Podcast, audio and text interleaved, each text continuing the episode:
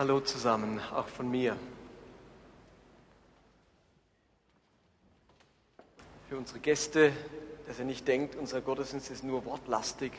Die ausführliche Zeit vom Singen und Lobpreis, die kommt bei uns immer am Ende, damit wir genügend Zeit haben, auch während dem Singen zu beten und das zu tun, was Gott uns aufs Herz legt. Also wir haben jetzt erst die Predigt und dann den Lobpreis.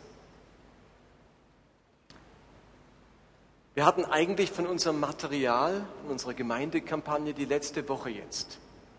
Eigentlich wäre jetzt Schluss, stimmt's? Wer von euch hat denn schon eine Grillparty gemacht?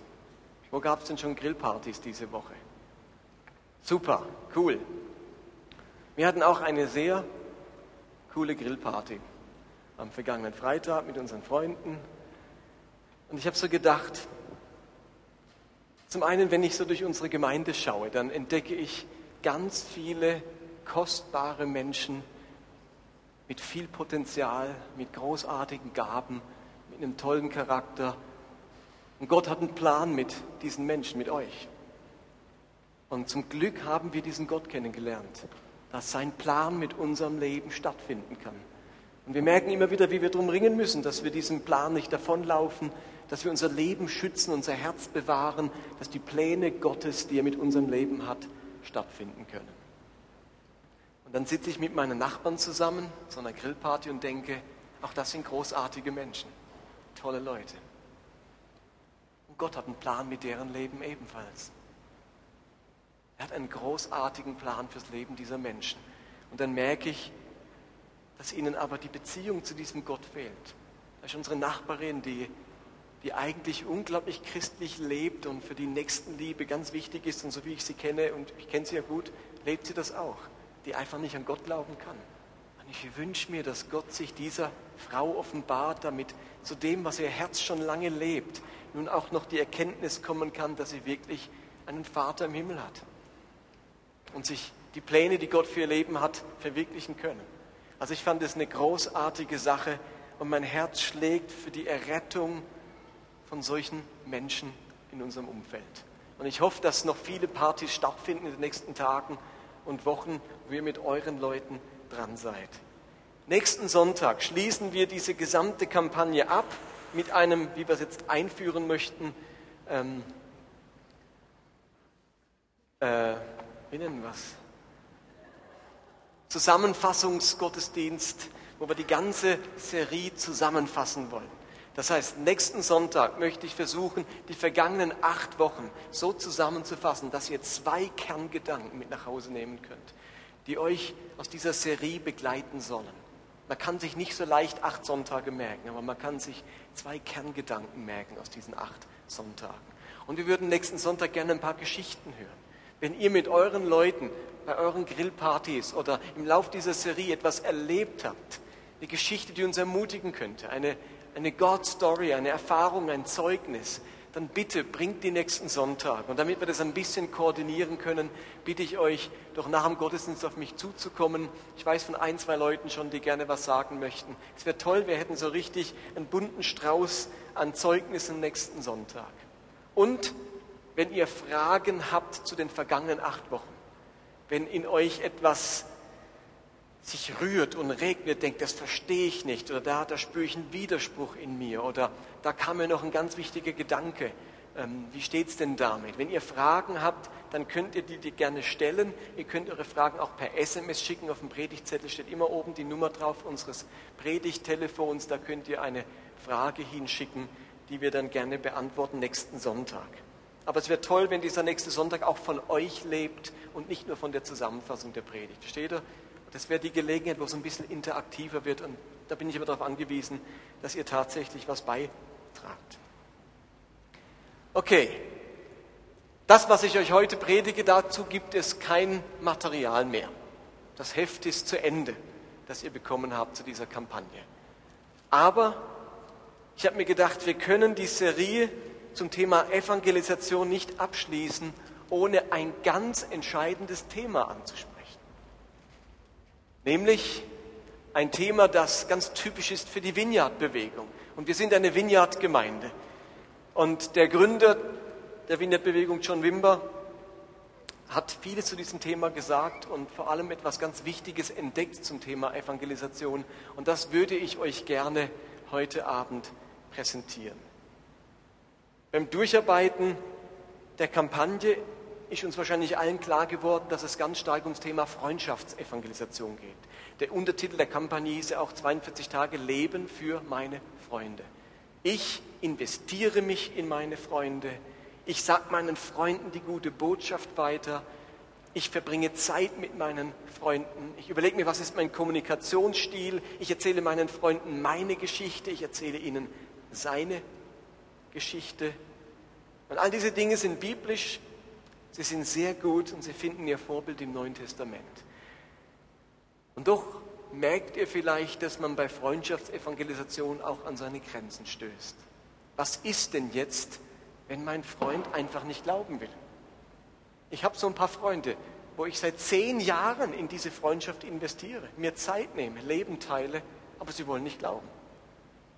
Also irgendwo steht man dann manch, auch manchmal fest und merkt es, meine Freunde sind abgegrast und in den letzten zehn Jahren haben sich von meinen zehn Freunden zwei bekehrt und die restlichen acht muss ich akzeptieren, dass die einfach nicht wollen. Und jetzt ist das Missionsfeld zu Ende für mich. Wenn es nur Freundschaftsevangelisation gibt, dann bin ich jetzt in der, in der Sackgasse gelandet. Das ist die eine Sache, auf die, wir, auf die wir stoßen. Und zum anderen haben wir in dieser Kampagne sehr stark betont, was unser Anteil, was unsere Aufgabe und was unsere Verantwortung ist im Bereich Evangelisation. Und das war wichtig. Was ist unser Teil? Was haben wir zu tun? Aber ich möchte gern diese Kampagne abschließen, indem wir unseren Blick ganz deutlich auf Gott und auf seine Fähigkeiten richten. Was ist denn Gottes Anteil beim Thema Evangelisation? Und ich bin in den vergangenen Wochen immer wieder durchs Neue Testament, vor allem durch die Apostelgeschichte gegangen, um zu sehen, was es neben den Dingen, die wir in den letzten Wochen gesehen haben, noch gibt in puncto Evangelisation. Und das Erste, das mir aufgefallen ist, habe ich genannt, Gott ist der Motor aller Evangelisation. Gott ist der Motor von Evangelisation. Bei allem menschlichen Bemühen bleibt es ein Geschenk Gottes und bleibt es seine Initiative, dass Menschen tatsächlich zum Glauben finden. Dass Menschen am Ende tatsächlich gläubig werden, sich Gott anvertrauen, ist sein Geschenk und nicht unsere Bemühung oder Resultat unserer großen Überredungskünste. In Apostelgeschichte 2 heißt es, Vers 47, sie hörten nicht auf, Gott zu loben. Es redet von der ersten Gemeinde. Und waren bei den Leuten angesehen. Und jeden Tag fügte der Herr neue Menschen hinzu, die gerettet wurden.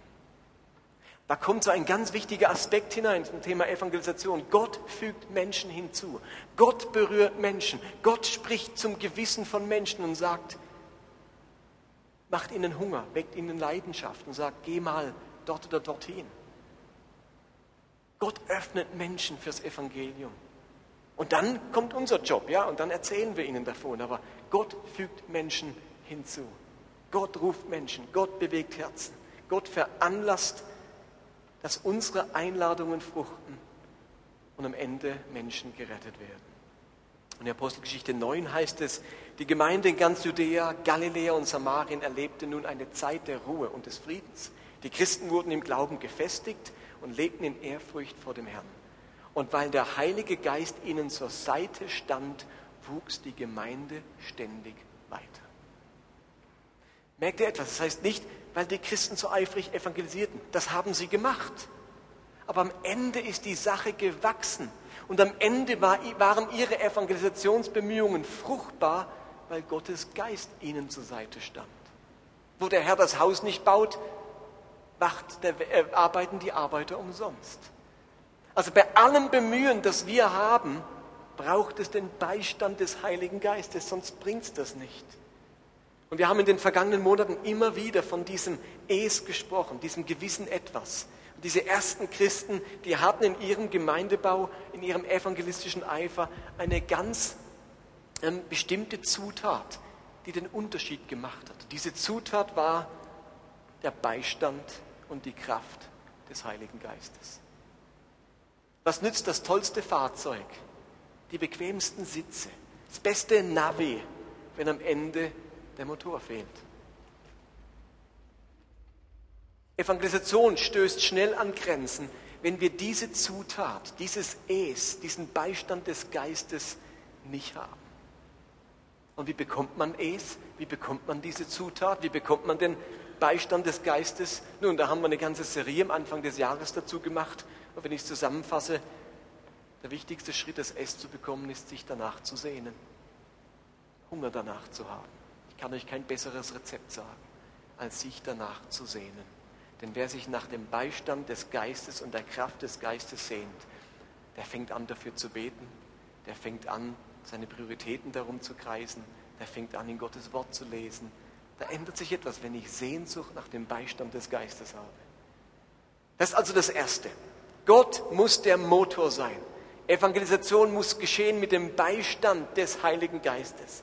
Evangelisation ist nicht ein menschliches Werk, sondern wir sind einfach nur gehorsam dem gegenüber, wozu Gott uns berufen hat und in was er uns hineinführt, Menschen zu Christus zu führen. Das ist das Erste. Gott ist der Motor. Das Zweite, was wir unbedingt noch wissen müssen zum Thema Evangelisation, ist, dass Gott unsere Worte, die wir sprechen, bekräftigen möchte. Wir haben in den vergangenen Wochen viel darüber gesprochen, dass Evangelisation mit Verkündigung zu tun hat. Wir verkündigen eine gute Botschaft. Eine Botschaft, die muss irgendwann mal kommuniziert werden. Da wird gesprochen. Worte, Verkündigung, Predigten, Zeugnisse. Botschaften landen bei den Menschen. Ohne Worte kann man nicht evangelisieren. Irgendwie müssen die Menschen ja etwas hören davon. Ich habe euch, glaube ich, vor zwei Wochen gezeigt, wie können sie glauben, ohne dass sie hören. Wie können sie hören, wenn niemand predigt? Menschen müssen das Evangelium hören. Aber jetzt lesen wir im Markus Evangelium einen sehr interessanten Vers. Das ist, glaube ich, der letzte Vers im Markus Evangelium. Und der macht deutlich, dass das gesprochene Wort, die verkündigte Botschaft, alleine oftmals nicht kraftvoll genug ist, um, von der, um die Menschen von der Wahrheit dieser Botschaft zu überzeugen und sie zur Umkehr zu bewegen. Ich finde es ganz spannend. Dieser Vers sagt aus, dass das verkündigte Wort, die Predigt, die unsere evangelistischen Bemühungen oftmals nicht kraftvoll genug sind, dass Menschen tatsächlich an die Wahrheit unserer Worte glauben. Und deswegen hat Gott etwas gemacht. Und da heißt es in Markus 16, Vers 20, die Jünger aber gingen und verkündeten überall die gute Nachricht, also das Evangelium. Und jetzt kommt's. Der Herr half ihnen dabei und bekräftigte die Botschaft durch die Wunder, die er geschehen ließ. Ist es nochmal. Die Jünger gingen und verkündigten überall die gute Nachricht. Das wäre jetzt mein größter Wunsch, dass die Jünger dieser Gemeinde, die Christen und Christinnen dieser Gemeinde jetzt nach dieser Serie hingehen und überall, an ihrer Arbeitsstelle, in ihrer Nachbarschaft, im Freundeskreis, diese gute Nachricht verkündigen. Dann würden wir unseren Anteil tun. Aber jetzt heißt es, der Herr half ihnen dabei und bekräftigte die Botschaft durch die Wunder, die er geschehen ließ. Wenn etwas kraftvoll genug ist, muss man es nicht bekräftigen, oder? Man bekräftigt nur etwas, dessen Kraft nicht ganz ausreicht. Und Gott bekräftigt, unterstützt, gibt den Worten der Jünger einen Schub, damit sie tatsächlich etwas ausrichten. Und wenn wir diesen Vers also genau anschauen, dann macht Gott eigentlich zwei Dinge. Er hilft und er bekräftigt. Helfen, das erste Wort, das in dem Text vorkommt. Hier steht das geniale griechische Wort Synergeo. Davon haben wir unser deutsches Wort Synergie, also kein deutsches, unser Fremdwort im Deutschen. Synergie, habt ihr schon mal gehört? Synergie? Wenn man so eine Synergie erlebt, wenn zwei Dinge zusammenkommen und sich gegenseitig unterstützen, befruchten, kräftigen. Synergie, wörtlich miteinander arbeiten. Synergeo, miteinander arbeiten. Und der Herr half mit, Synergeo, und bekräftigt das Wort. Ich finde es genial.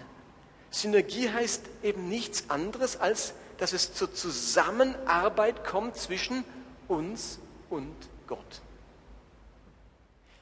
Ich weiß nicht, ob es einen anderen Vers gibt in der Bibel, der das so deutlich ausdrückt, dass Gott mit uns zusammenarbeitet, als beim Thema Evangelisation.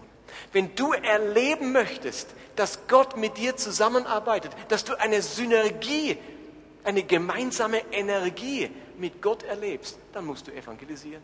Beim Thema Verkündigung der guten Botschaft will Gott uns eine Synergie mit ihm schenken, will er mit uns zusammenarbeiten. Und in vielen Köpfen ist Evangelisation so ein Entweder-Oder. Entweder wir schuften und versuchen Menschen zu bekehren oder Gott muss alles tun und wir schauen zu, wie die Erweckung passiert. Und Gott sagt, halt, halt, halt, Synergie. Ihr schuftet und ich helfe mit.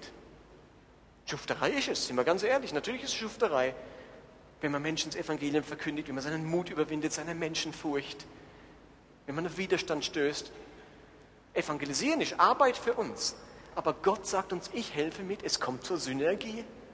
Ich unterstütze euch dabei, ich werde euer Partner. Gott hilft uns dabei. Und ich glaube, diese Erfahrung kann man wahrscheinlich nur machen, wenn man tatsächlich evangelisiert, wenn man mit jemandem über den Glauben spricht. Mir ist es so gegangen jetzt mit unseren Freunden. Ja, wir haben es tatsächlich geschafft, das Thema Glauben zu kommen. Wir haben jetzt nicht diesen Fragenkatalog auf dem Tisch liegen gehabt, oh, was könnte ich als nächstes eine Frage stellen, dass wir aufs Thema Glauben kommen. Aber es hat sich, es hat sich ergeben. Vielleicht habe ich, wir haben die eine Frage gestellt, die plötzlich das Thema Glauben auf den Tisch brachte. Und dann mit den Leuten über den Glauben zu sprechen, ihre Geschichte zu hören, meine Geschichte zu erzählen, das hat in der Seele bei mir etwas Gutes getan. Das hat Energie freigesetzt. Obwohl man ängstlich ist und denkt, habe ich hoffentlich, übertreibe ich nicht und erschrecke sie nicht mit meiner Geschichte oder so. Am Ende hat es da in meiner Seele Energie freigesetzt. Synergie, Energie von Gott war irgendwie da. Das erlebt man, wenn man über den Glauben redet. Aber Gott hilft nicht nur. In dem Vers heißt es, dass er noch bekräftigt. Diese Hilfe Gottes besteht nämlich vor allem in der Bekräftigung dessen, was wir sagen. Wir reden ja von einer guten Botschaft, von Vergebung, von Befreiung, von Erlösung, von dem schon jetzt des Reiches Gottes, von seiner Kraft und seiner Liebe. Und jetzt möchte Gott dafür sorgen, dass diese Aussagen, die wir machen über ihn, nicht nur Worte bleiben. Gott möchte dafür sorgen, dass das mit seiner Kraft demonstriert wird, wovon wir reden. Wir reden von Gottes Befreiung und Gott befreit tatsächlich Menschen von Süchten und Ängsten. Wir reden von Gottes Liebe und Gott heilt tatsächlich Menschen von Plagen und Krankheiten. Wir reden vom Reich Gottes und Gott vertreibt tatsächlich die Herrschaft der Finsternis im Leben von Menschen. Gott bekräftigt unsere Worte durch begleitende Zeichen und Wunder. Und hier bekommt Evangelisation eine übernatürliche Komponente. Hier wird Evangelisation zur sogenannten vollmächtigen Evangelisation. Zur Evangelisation in der Kraft des Geistes. Es scheint also nicht zu genügen, nur mit Worten zu evangelisieren. Das war auch schon zu Jesu Zeiten so. Obwohl Jesus ein Mann des Wortes war, ein Rabbi der Torah, haben sein Leben und seine Botschaft Zeichen und Wunder begleitet. Jesus hat demonstriert, von was er gesprochen hat. Er hat demonstriert, wie dieses Reich, von dem er so viel erzählt, tatsächlich ist und aussieht. Also ich erzähle euch, was ist, wenn Gott sein Reich aufrichtet. Und das erzähle ich euch durch Gleichnisse, durch Predigten, durch Geschichten. Aber dann hat er ihnen gezeigt, was passiert, wenn Gott tatsächlich sein Reich aufrichtet. Und hat dann die Leute geheilt. Wunder getan, Brote vermehrt, Tote auferweckt, Dämonen ausgetrieben. Er hat nicht nur davon geredet, wie es aussieht, wenn das Reich Gottes kommt, er hat es demonstriert. Mit diesem Wissen jetzt, dass Gott der Motor von Evangelisation ist und dass er uns unterstützen möchte durch begleitende Zeichen und Wunder, können wir mit einer ganz wichtigen Komponente evangelisieren. Wir evangelisieren in der Kraft des Heiligen Geistes. Wir rechnen damit, dass Gott unsere Worte bekräftigt, durch Zeichen und Wunder. Und jetzt werdet ihr sagen, aber Augenblick, ich schaffe es ja kaum, meinen Mund aufzumachen. So schwach bin ich. Jetzt soll ich auch noch Wunder vollbringen. Hallo Martin, fang doch mal klein an. Lass mich doch erst mal ein Wort rausbringen, nicht gleich noch ein Wunder tun. Aber das gehört eben tatsächlich im Neuen Testament zusammen. Und wenn wir uns an das Thema nicht ranwagen, dann werden wir keinen Schritt weiterkommen. Dann sind wir in 20 Jahren immer nur noch die, die einfach nur Worte machen. Genau das, wovon ich jetzt spreche, das war die Neuentdeckung von John Wimber, dem Gründer der Vineyard-Bewegung vor 30 Jahren. Er hat ein Buch geschrieben, das heißt Vollmächtige Evangelisation. Auf Englisch Power Evangelism.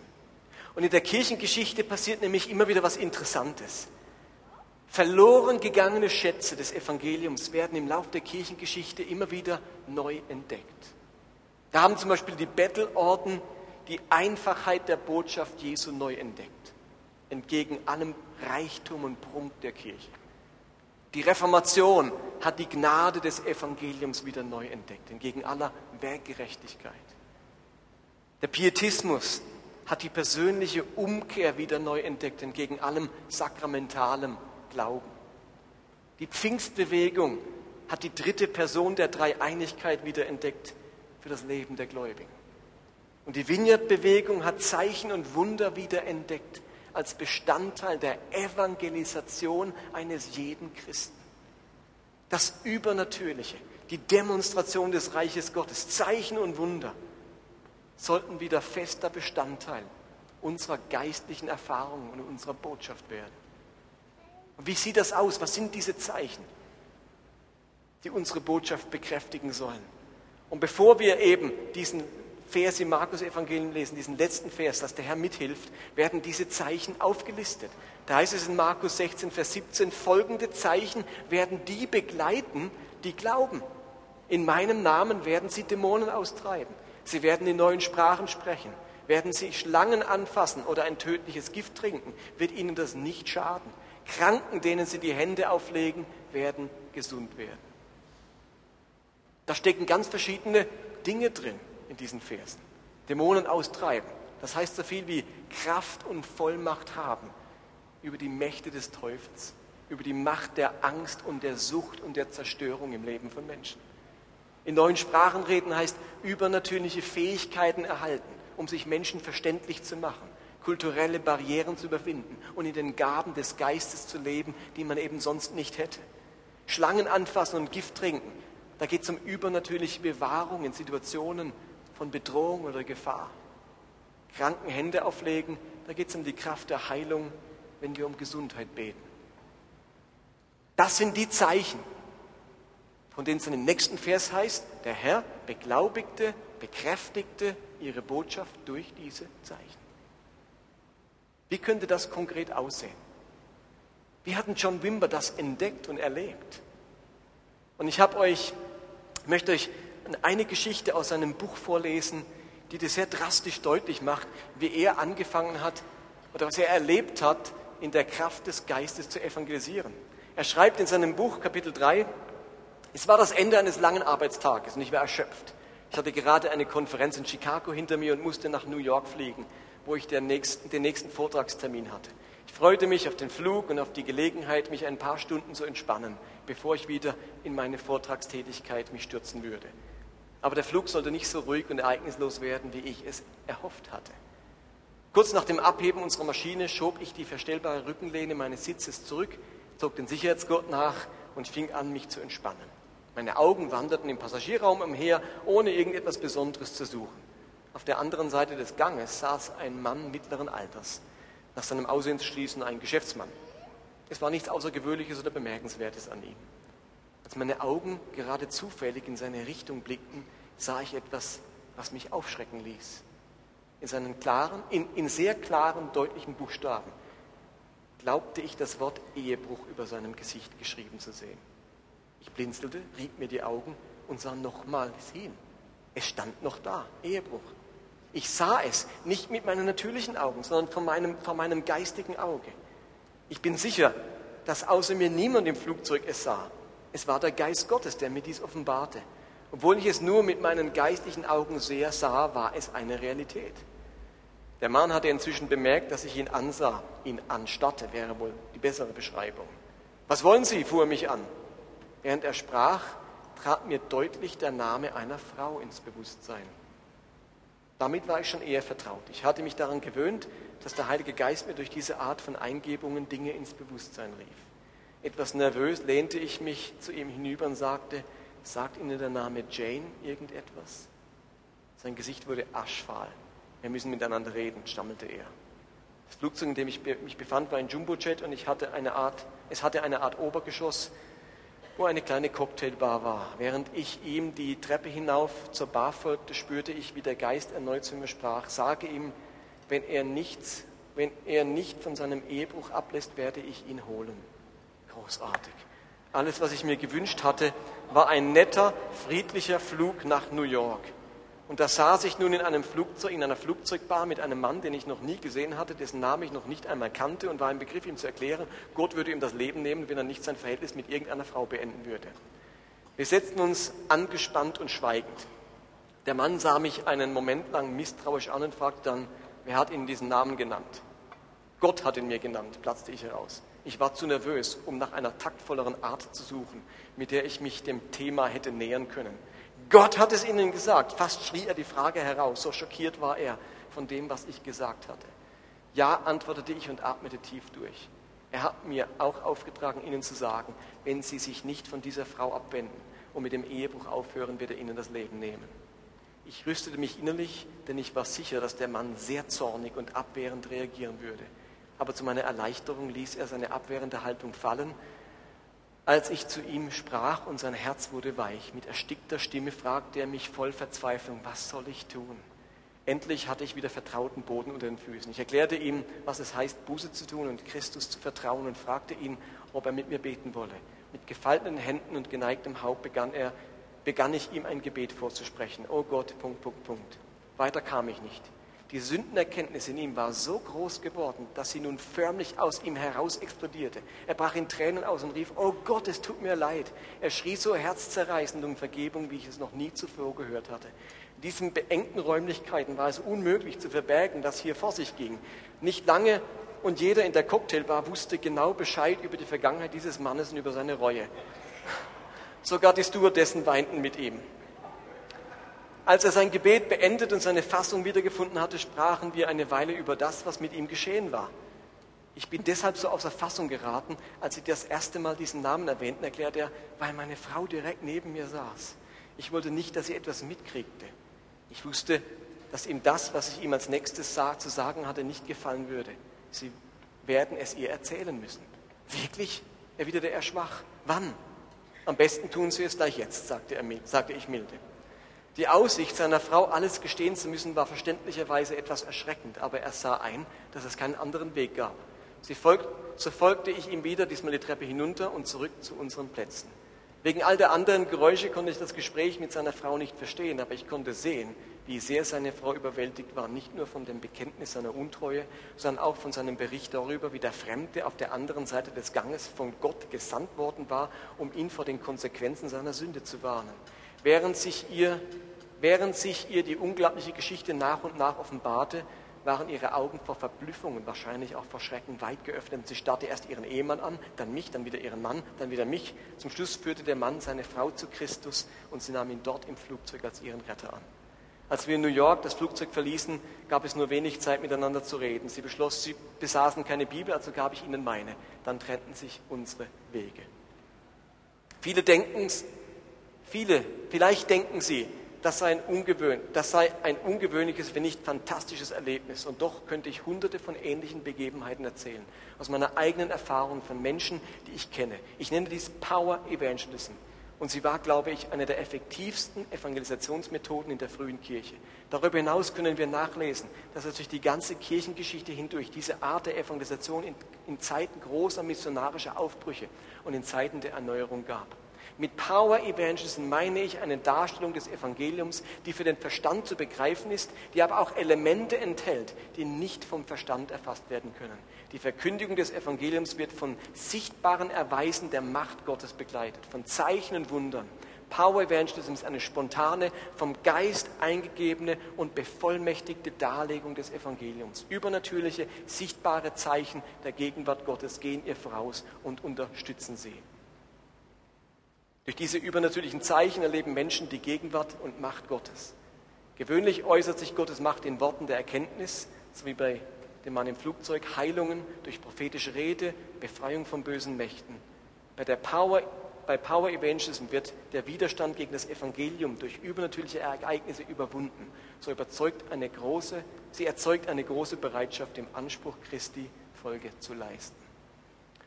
Okay, eine Geschichte aus dem Buch. Und wer schon ein bisschen länger dabei ist, mit den alten Hasen, der erinnert sich vielleicht noch an diese Konferenzen mit John Wimber, wo er uns versucht hat beizubringen, wie man mit Kraft das Evangelium verkündigt. Und zum Abschluss noch zwei Hinweise. Das hat nicht nur John Wimber so erlebt, das hat Jesus und das hat Paulus auch so erlebt. Als Jesus einmal gefragt wurde, bist du der Messias? Bist du der, dem wir unser Glauben und unser Vertrauen schenken sollen? Da hat er keine lange Rede gehalten, da hat er nicht ganz viele Argumente gebracht, sondern da hat er geantwortet in Lukas 17, er gab ihnen zur Antwort, geht und berichtet, was ihr gesehen und gehört habt. Blinde sehen, Lahme gehen, Aussätzige werden geheilt, Taube hören, Tote werden auferweckt und den Armen wird Gottes gute Botschaft verkündigt. Und glücklich zu preisen ist, wer nicht an mir Anstoß nimmt. Bist du der Messias? Verkündigst du die Wahrheit? Da kam kein Rabbinervortrag über die Torah oder sonst etwas. Er hat gesagt, guckt an, was passiert. Kranke werden geheilt. Dämonen fahren aus, Tote werden auferweckt, Armen wird eine gute Botschaft verkündigt. Das spricht für sich. Wenn ihr meinen Worten nicht glaubt, so glaubt wenigstens meinen Werken. Jesus hat das Evangelium demonstriert durch das, was er getan hat. Und bei Paulus war es genauso. Er schreibt, liebe Brüder, als ich das erste Mal zu euch kam, kam ich zu euch nicht mit hochtrabenden Worten und großartigen Gedanken, sondern ich hatte mir vorgenommen, mich allein auf Jesus Christus und seinen Tod am Kreuz zu konzentrieren. Ich kam als schwacher Mensch zu euch, war zurückhaltend und ängstlich. Meine Botschaft und meine Predigt waren schlicht. Ich gebrauchte keine klugen Worte und versuchte auch nicht, euch zu überreden, sondern die Kraft des Heiligen Geistes hat unter euch gewirkt. Paulus sagt, ich bei euch Korinthern, da ging es mir ganz schlecht. Da war ich absolut nicht der Hero. Ich habe keine großen Worte machen können. Ich habe ganz schlicht das Evangelium verkündigt. Aber etwas war da. Die Power und die Kraft des Heiligen Geistes. Wörtlich heißt es, ähm, meine Worte geschahen in Erweisung der Kraft. Und das griechische Wort für Erweisung ist nichts anderes wie unser lateinisches Wort Demonstration. Ich demonstriere etwas. Ich lege etwas dar durch den Heiligen Geist. Er wollte nicht, dass der Glaube der Korinther entsteht nur aufgrund von Worten. Er wollte, dass die erleben, was es bedeutet, diesem Gott nachzufolgen, was für eine Power und Kraft er hat. Und im zweiten Korintherbrief sagt Paulus entsprechend, mein Dienst war gekennzeichnet von unbeirrter Standhaftigkeit und war begleitet von außergewöhnlichen Geschehnissen, Wundern und machtvollen Taten.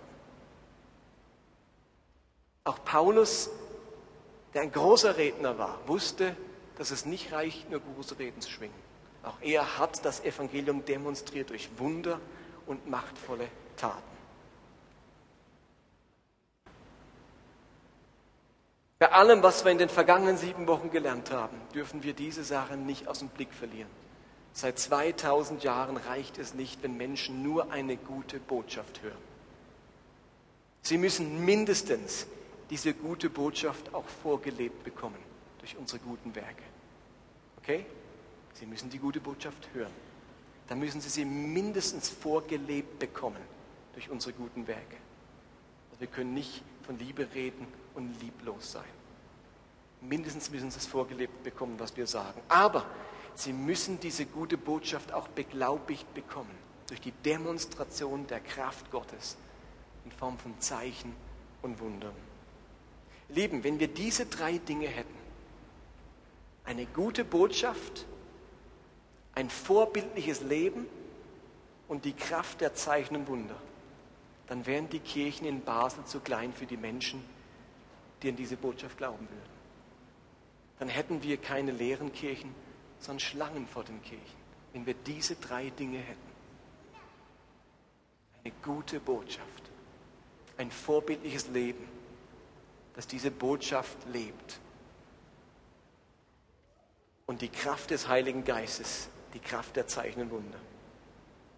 Und ich glaube, dass dies noch immer möglich ist. Wir brauchen dazu keine Erweckung. Was wir brauchen, sind ganz viele einzelne Christen, so wie sie hier sitzen, die wieder ihren Mund aufmachen und von ihrem Glauben Zeugnis ablegen. Und die alles daran setzen, mit ihrem ganzen Leben diese Botschaft zu bezeugen. Ich lebe, was ich glaube. Und die das gewisse Etwas, die Kraft des Heiligen Geistes haben und ausgerüstet sind, mit dieser Kraft aus der Höhe um Wunder zu wirken. Und dann wären unsere Kirchen voll, so wie es das in der ersten Gemeinde waren. Ich wünsche uns das, dass wir nicht nur aus unserer Kraft evangelisieren, sondern dass wir uns das zurückerobern. Das ist Vineyard-Erbe. Ihr Lieben, deswegen bin ich zur Vineyard gekommen, weil ich diese drei Faktoren wollte. Ich wollte auch die Kraft der Zeichen und Wunder. John Wimber hat das erkannt und hat jeden Sonntag angefangen, für Kranke zu beten. Und es ist niemand geheilt geworden. Nächsten Sonntag wieder, niemand wurde geheilt. Das hat er eine Woche gemacht, einen Monat gemacht, zwei Monate, zehn Monate lang war er Gott gehorsam und hat jeden Sonntag für Kranke gebetet. Und sagt, Gott, gibt es die Kraft aus der Höhe? Tust du das heute noch? beweist du, dass unsere Worte nicht nur Worte sind, wie sie jede Sekte sagen kann, sondern dass die Wahrheit dahinter steckt. Und nach zehn langen Monaten, wo schon viele die Gemeinde verlassen haben, weil sie dachten, hör auf damit, es ist nicht das, was Gott macht. Die Zeiten sind vorbei der Wunder. Du erlebst doch, es passiert nichts. Hat Gott angefangen, die Kranken zu heilen. Und tausende Leute kamen zum Glauben in dieser Vineyard Anaheim. Das ist unser Erbe. Und Gemeinden in der ganzen Schweiz gehen regelmäßig auf die Straße, wenn sie evangelisieren, stellen einen Stuhl hin, machen ein Plakat hin, wer krank ist, für den beten wir. Oder sie laden ein, hören vom Himmel. Wenn du eine Frage hast, wir beten für dich und hören, ob Gott etwas für dein Leben sagt. In ganz vielen Vineyards blüht das wieder auf. Und sie sagen sich, wir evangelisieren mit einer guten Botschaft. Wir evangelisieren, indem wir das leben, was wir glauben. Und wir evangelisieren, indem wir die Kraft der Zeichen und Wunder in Anspruch nehmen. Und ich glaube, wir sind soweit, das Thema wieder uns zu erobern, es auch als Vineyard Basel zurückzuerobern. Okay, lasst uns einen Moment nochmal reflektieren und dann kommt die Band und macht mit uns eine Lobpreiszeit, in der wir dann auch nochmal einen Moment Zeit, uns Zeit nehmen fürs Gebet.